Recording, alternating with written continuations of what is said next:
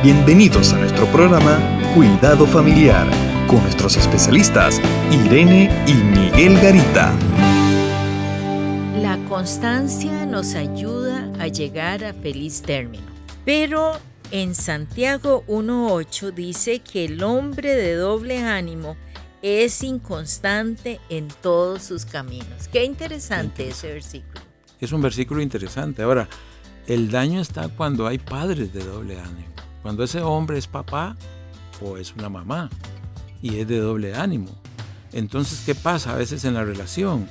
Como muchos padres a veces lo hacen, oscilan entre darle un cariño, y es como venir y acariciarle la mejilla, y de un pronto a otro, por cualquier circunstancia, a esa misma mejilla que acarició, darle un golpe en esa mejilla. Entonces es oscilar entre dos acciones, entre mostrar amor en un momento, un amor muy grande y un rechazo muy grande, entre aceptar al hijo como es o rechazarlo cuando está cansado, entre estar estable, tranquilo en la casa o al rato mostrar, mostrarse totalmente inestable. Entonces eso produce una ambivalencia en la relación con los hijos. Y esa ambivalencia eh, hace que los hijos eh, se sientan muy inseguros. Y pueden tomar varias acciones, y este es un elemento importante.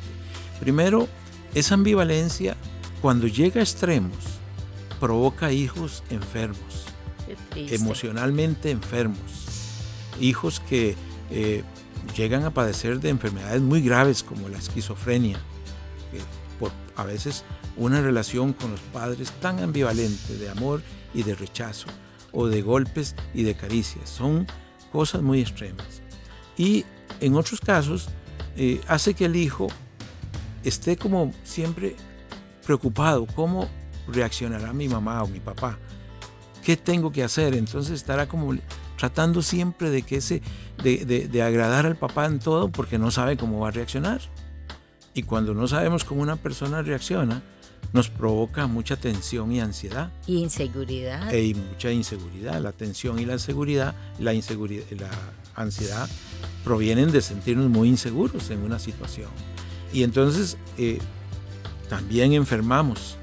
Tenemos hijos, podemos producir hijos inseguros cuando los padres son tan inestables. Ahora, esto usted puede decir, bueno, pero a veces hay que castigar a los hijos o hay que disciplinarlos. Usemos el término disciplinar.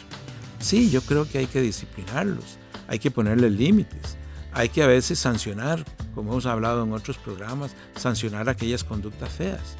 Pero yo puedo sancionar, pero eso no me dice a mí que yo dejo de amar a mi hijo.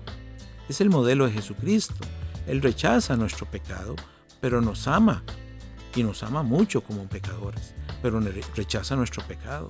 Y Él quiere que nosotros no pequemos y hace toda una serie de cosas en nuestra vida para que nosotros podamos estar eh, bien con Él. Me hace pensar en Gálatas 5, los versículos 22 y 23, donde se habla del fruto del Espíritu del Señor, que es amor, y uno de los frutos que sale de ahí es el dominio propio. Si mis emociones me dominan, yo tengo que venir como padre o madre al Señor Señor, estoy tan inconstante, eh, tan variable, me dejo llevar por la corriente de emociones, estoy afectando a mis hijos. Ellos siempre están pendientes. Los que tienen niños pequeños, observen, ellos siempre miran su cara, su, su rostro. ¿Qué está reflejando usted?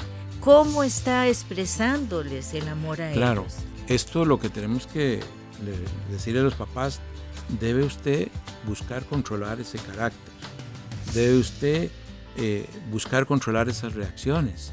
Eh, puede ser que esté pasando por una etapa de su vida que, le provoca mucha, mucha ambivalencia o una situación difícil, pero eso no, no implica que usted no busque ayuda.